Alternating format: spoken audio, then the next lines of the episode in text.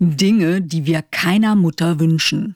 Die Polizei meldet sich, die Tochter sei in Griechenland verunglückt.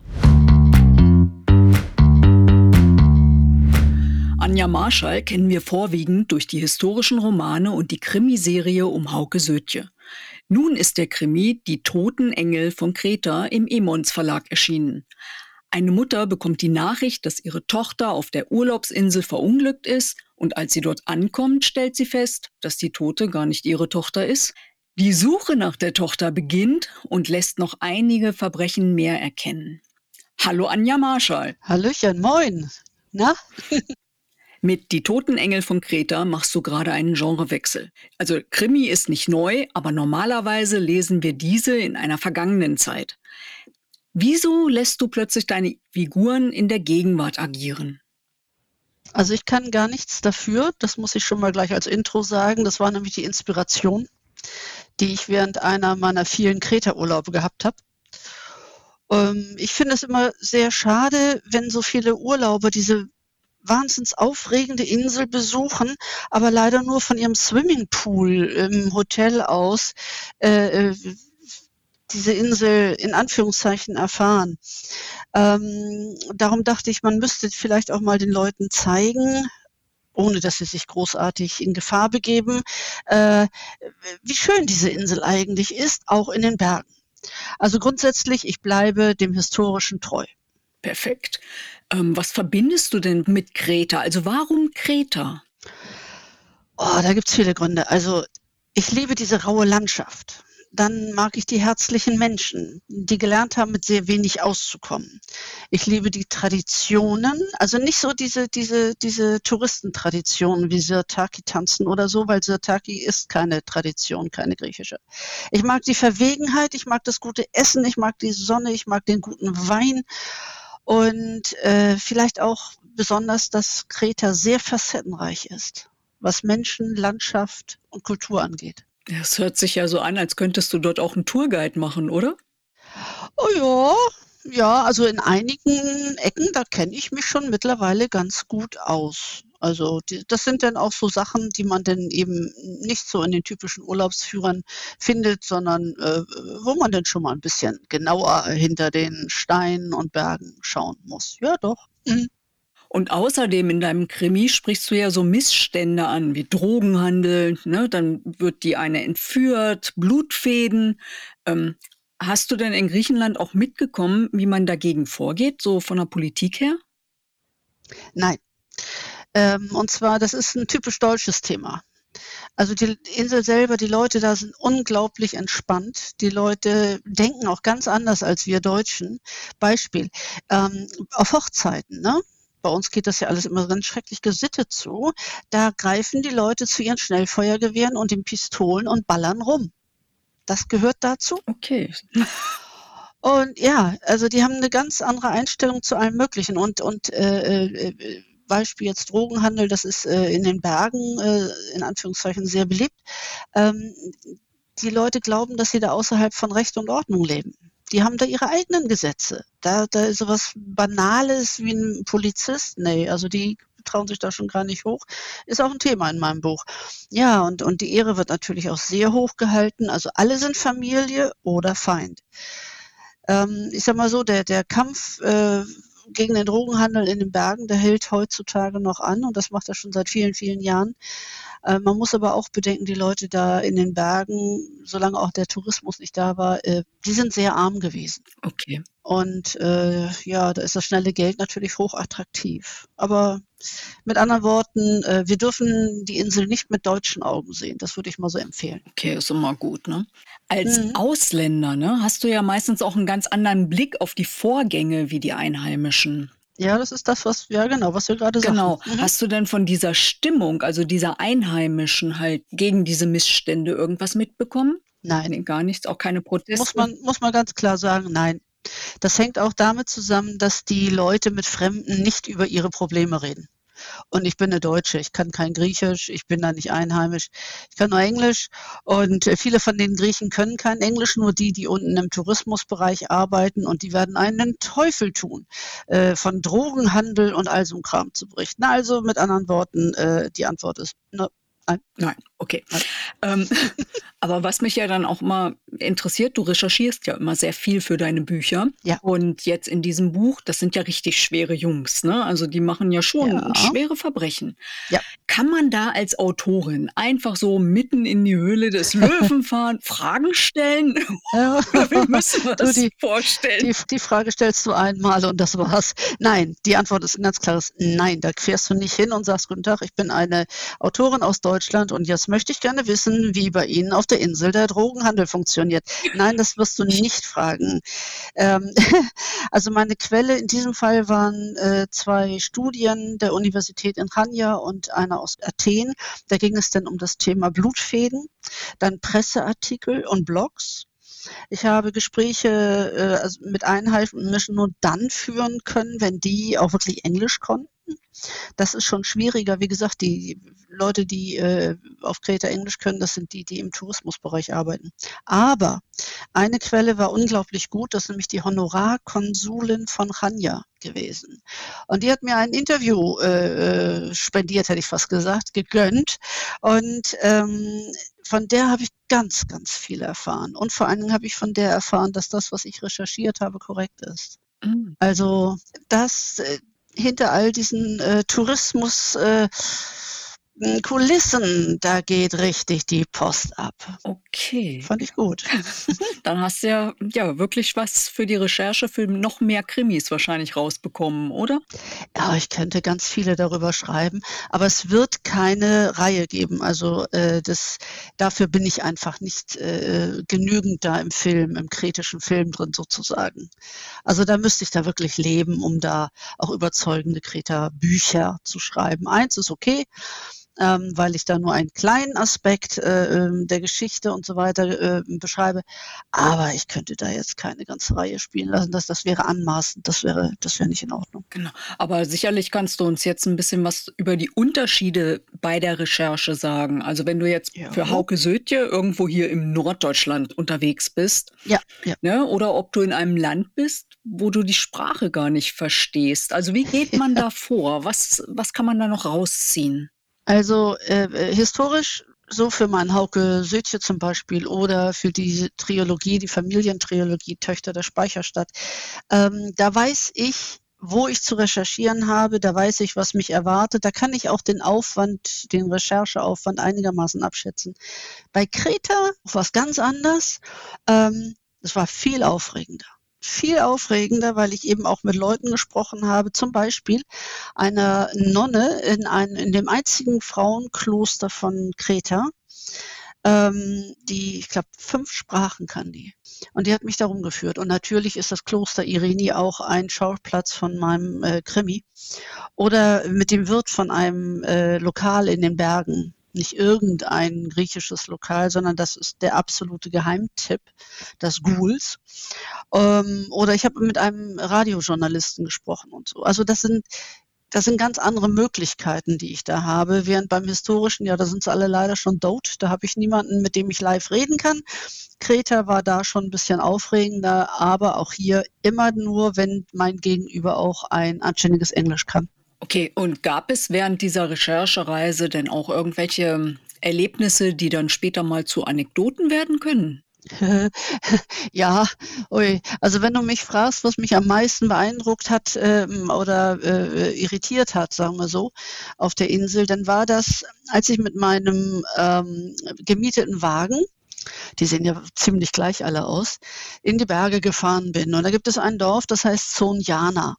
Das liegt mitten in diesem Drogendreieck drin. Und da war vor vielen Jahren mal äh, mit dem SEK und richtig mit Hubschraubern, Panzerwagen, richtiges Ding. Die wollten dieses Dorf und auch die anderen Dörfer in der Gegend äh, mal ausheben und dafür sorgen, dass der Drogenhandel dann eingestellt wird. Ähm, hat nicht so besonders gut geklappt, ist auch Teil in meinem Buch. Ähm, nun ja, also ich wollte jetzt in Sunjana mal ähm, recherchieren und fahre also mit dem Auto denn diese Bergstraße hoch und dann rein in dieses kleine Bergdörfchen, alles ganz niedlich. So. Und am ersten Haus, das war ein verlassenes Haus, das hatte oben so ein, im ersten Stock einen, einen kleinen Balkon, weißt du, wie bei Romeo und Julia, so ein klein, ne? Da saß ein Typ auf einem Plastikstuhl. Plastikstühle sind übrigens das ultimative äh, Erkennungsmerkmal auf Kreta. Immer gibt's überall Plastikstühle. So, da saß ein Typ. Und was hatte der auf dem Schoß? Ein Maschinengewehr. Mhm. Ich dachte erst, ich habe mich verguckt. Ich bin langsam gefahren. Ich habe geguckt. Ich habe nochmal geguckt und er hat mich angeguckt. Dann ist er aufgestanden mit dem Maschinengewehr und hat sich ein wenig über diesen Balkon gebeugt. Da habe ich schnell weggeguckt. Ich bin allerdings trotzdem in das Dorf reingefahren. Also mit anderen Worten, die sind da heute noch in Hab-Acht-Stellung, weil sie davon ausgehen, die Polizei kommt zurück. Okay, gut. Das ist so eine von den Anekdoten, wo du denkst, holla die Waldfee. Ja. Muss man nicht haben, genau. Muss man nicht. Nein. So, und dann nochmal zu deinen Figuren, wenn du das jetzt alles so erlebt hast auf der Insel. Mhm. Wie ähm, ja, funktioniert das von der Idee, die und die Figuren müssen das erleben, bis zum fertigen Manuskript, damit die lebendig werden? Das weiß ich nicht, wie das geht. Keine Ahnung. Ich weiß nur, dass es geht. Das kann ich dir sagen. Ähm, ich muss dazu sagen, also ich habe ja nun eine männliche und eine weibliche Hauptfigur. Einmal die Mutter ne, von dem äh, verschwundenen Mädchen und dann äh, der Typ, der so, so ein verwahrloster Typ mit Rauschebart und, und so, das ist der Alexis. Ähm, und der spielt eine ganz besondere Rolle, will der Thea helfen, das Kind zu finden, aber er hat einen ganz hohen Preis dafür, muss man ganz klar sagen. So, und in diesen Alexis habe ich mich ganz klar rein verliebt. Das ist ein sexy Kerl. Muss man nur ein bisschen waschen, ein bisschen rasieren, schick. Also muss ich sagen, in den, glaube ich, habe ich mich rein verliebt. Aber ähm, das darfst du natürlich nicht meinem Mann sagen, was das findet er bestimmt nicht gut. Und ähm, dann ist mir auch aufgefallen, du lässt deine Figuren ja diesmal wirklich noch mehr aushalten als in den anderen Krimis. Ja. Wie ist das denn eigentlich beim Schreiben? Leidest du da mit, wenn die so gequält werden? Also wenn die körperlich gequält werden, nö. nö. Aber äh, weißt du, wenn da so richtig Emotionen hochkommen, ne, dann, dann sitze ich wirklich an der Tastatur und heule mit. Okay. Da heul ich, dann heul ich richtig mit. Also den, den schon auffühlen. und, und äh, äh, oder wenn die irgendwas ganz Tolles erleben oder was Romantisches erleben oder so, dann freue ich mich richtig mit. Dann kann ich da so richtig voll mitgehen. Am besten funktioniert das immer dann, wenn ich den Figuren eine lange Leine gebe und sage, so, jetzt macht ihr mal, mal gucken, wo wir hinkommen. Und äh, äh irgendwann sitze ich dann am, am, am Computer und ist, das alles so, ist das alles so dramatisch? Ja, doch, doch. Das, aber das habe ich bei allen Büchern. Das habe ich nicht nur bei diesem hier gehabt, das habe ich bei allen. Und äh, ja, weißt du was, ich glaube, so psychologisch, ne, psychologisch mhm. betrachtet, meine Tochter, die wird jetzt bald 18. Die kommt bald in das Alter von dem Mädchen, das da in diesem Buch verschwindet. Und irgendwie, ich bin ja nun auch Mutter und also der, das, das Schlimmste, was ich mir vorstellen kann, ist, dass mein Kind verschwindet. Ja, also das wünscht man ja wahrscheinlich gar keinem, ne? Richtig. Und, und dass mein Kind verschwindet und ich muss mein Kind suchen und ich kann die Sprache nicht, ich habe kein Geld, ich bin auf irgendwelche zwielichtigen Typen angewiesen und ich versuche mein Kind zu finden. Ja. Ja. Und daraus habe ich dann hm, so ein Buch gemacht. Ne? Und ähm, da gibt es ja auch genügend halt Bösewichte. Ja. Sympathisierst du denn mit welchen? Uh, ja, also weil ich finde ja, Bösewichte müssen auch immer eine gute, eine nette Seite haben oder zumindest äh, für den Leser eine nachvollziehbare Seite, warum sie die Dinge so tun, wie sie sie tun. Und äh, die Clan-Chefin, die da in den Bergen, ich will jetzt nicht zu viel verraten, das ist eine alte Frau, wisst ihr, so kann man sich so richtig klassisch vorstellen. Schwarze Klamotten und dann so, so ein äh, so, so ein Kopftuch und so. Und äh, die ist eben die Clan-Chefin. Und äh, ich habe ein wirklich lebendiges Vorbild für diese alte Frau. Und zwar wohnte ich in den Bergen, als ich da äh, recherchiert habe, im Haus einer solchen alten Dame. Sie konnte kein Englisch, ich konnte kein Griechisch, aber wir haben uns super unterhalten. Und als ich abgereist bin, da hat sie geweint. Und äh, von daher so ein kleines bisschen Liebe für diese alte Dame, die ich da gesehen habe, wobei die war keine Dame, das war eine Frau, eine richtig, richtig Bergfrau. Und äh, die, die ist so wirklich das Vorbild für meine Clan-Chefin und deswegen habe ich für diese Clan-Chefin auch so ein bisschen Sympathie. Okay. Obwohl es gar nicht verdient hat, das sage ich schon mal gleich. Ne? Okay. Kann, kannst du dir denn solch ein Konstrukt wie jetzt auf Kreta auch noch für andere Länder vorstellen, also wo diese Idee funktionieren würde? Äh, nein, Äh, und zwar alle meine Bücher, ich glaube, das ist auch ein Qualitätsmerkmal, können nur zu der Zeit an dem Ort, an dem es spielt, spielen. Ich könnte diese Geschichte nicht irgendwie nach Italien verlegen oder äh, in die Schweiz oder äh, was weiß ich was, in die argentinische Pampa oder so. Das würde überhaupt nicht funktionieren, weil der Ort, die Menschen, die Zeit äh, gehören zu dieser Geschichte dazu, als wäre es eine wichtige Hauptfigur. Das könnte ich gar nicht. Und ähm, somit ist äh, also ein, ein andere, ja, einfach dieses Konzept nehmen und woanders hin tun unmöglich. Das zweite, eine Reihe ist nicht geplant, sagte ich ja schon. Aber äh, ich habe noch, äh, jeder Autor hat oder Autorin hat äh, ein Lieblingsprojekt und ich habe in meinem Hinterkopf ein Projekt, das ich unglaublich gerne schreiben möchte, ähm, aber es wird schwierig dafür einen Verlag zu finden. Äh, das ist nämlich eine kritische Liebesgeschichte, die während der Dreharbeiten, zu denen, die in den 60er Jahren auf Kreta ähm, gemacht wurden für den Hollywood-Klassiker Alexis Sorbers mit Anthony Quinn. Ah. Und während dieser Dreharbeiten, da spielt sich eine Liebesgeschichte ab. Oh. Die natürlich, das ist wieder so ein Ding, das ist eine Liebesgeschichte, die kannst du nur in den 60er Jahren auf Kreta mit diesen Personen spielen lassen. Woanders würde es nicht funktionieren. Und das ist so ein Ding, das würde ich so gerne mal schreiben. Also sollte jetzt gerade irgendwie ein Riesenverlag zuhören, ich hätte da was für euch. Aber das ist natürlich, ja, ich weiß nicht, ob das massengängig ist. Verlage müssen ja heutzutage ganz harten wirtschaftlichen Gesetzen entsprechen und äh, ich weiß nicht, ob, aber schreiben möchte ich schon. Das ist ja wirklich noch Zukunftsmusik. Dann lass uns doch mal über etwas reden, wo du bestimmt jetzt schon dran arbeitest. Also ich kann mir nicht vorstellen, dass du gerade nichts arbeitest. Darfst du uns dazu was sagen? Ja, also äh, gedanklich müsste man jetzt mal von der warmen, schönen, kretischen Sonne in den regennassen Norden wandern. Ich schreibe nämlich gerade einen Roman über die Sturmflut 1962 in Hamburg. Da sind 315 Menschen ertrunken. Und das war, äh, das, das, ja, wie, halt, wie man so schön sagt, das hat sich so in das kollektive Gedächtnis äh, des, der, des Nordens hier bei uns eingegraben. Und dieses Buch äh, erscheint im Anfang 24 und die Premiere äh, ist anlässlich des 62. Jahrestages der Flut von 1962 am 16.02. in Hamburg in der Speicherstadt. Das notieren wir uns doch gleich. Ja, mach mal, finde ich gut. Aber ihr müsst erst natürlich erstmal Kreta. Erstmal Kreta, das ist, das passt einfach jetzt so in diese Sommerzeit, weil ach, ich möchte gerne wieder hin, ehrlich. Ich möchte wieder nach Kreta. Wenn ich nicht jetzt gerade so viel schreiben müsste, würde ich wirklich rein in Flieger. Und ja, man kann ja auch auf Kreta schreiben. Du, ganz ehrlich, ich kann nicht auf Kreta über äh, eine Sintflut sprechen. Das wird nichts. Aber vielleicht das andere das, Projekt. Ich, ich nicht hin.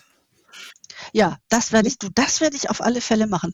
Irgendwann, wenn, wenn mich da irgendwas äh, rappelt, äh, dann, nehme ich mir einen Koffer, dann fahre ich zum Flieger, setze mich rein, nehme mir irgendeine Ferienwohnung da in der Nähe von Ranja und dann schreibe ich diesen Liebesroman. Na, wir werden es beobachten. Wir sind jetzt leider schon ja, wieder mal. am Ende angelangt. Oh ja. Vielen Dank, dass okay. du dir die Zeit genommen hast und uns so viele Sachen darüber verraten hast. Also ich bin wirklich gespannt. Gerne, gerne. Hat Spaß gemacht. Tschüss, Anja Marschall. Tschüss, liebe Heike. Frau Goethe. Dieses Interview gehört zu einer Blogtour zu Die Toten Engel von Greta, der am 18. Mai im Emons Verlag erschienen ist. Dazu gehört noch ein besonderer Beitrag für die Umgebung Kretas, die Charaktere, die in diesem Krimi vorkommen. Dann geht es um Blutfede und natürlich um gutes Essen. Auf meinem Blog https Frau Goethe liest.wordpress.com könnt ihr alle Artikel nachlesen. Vielen Dank fürs Zuhören.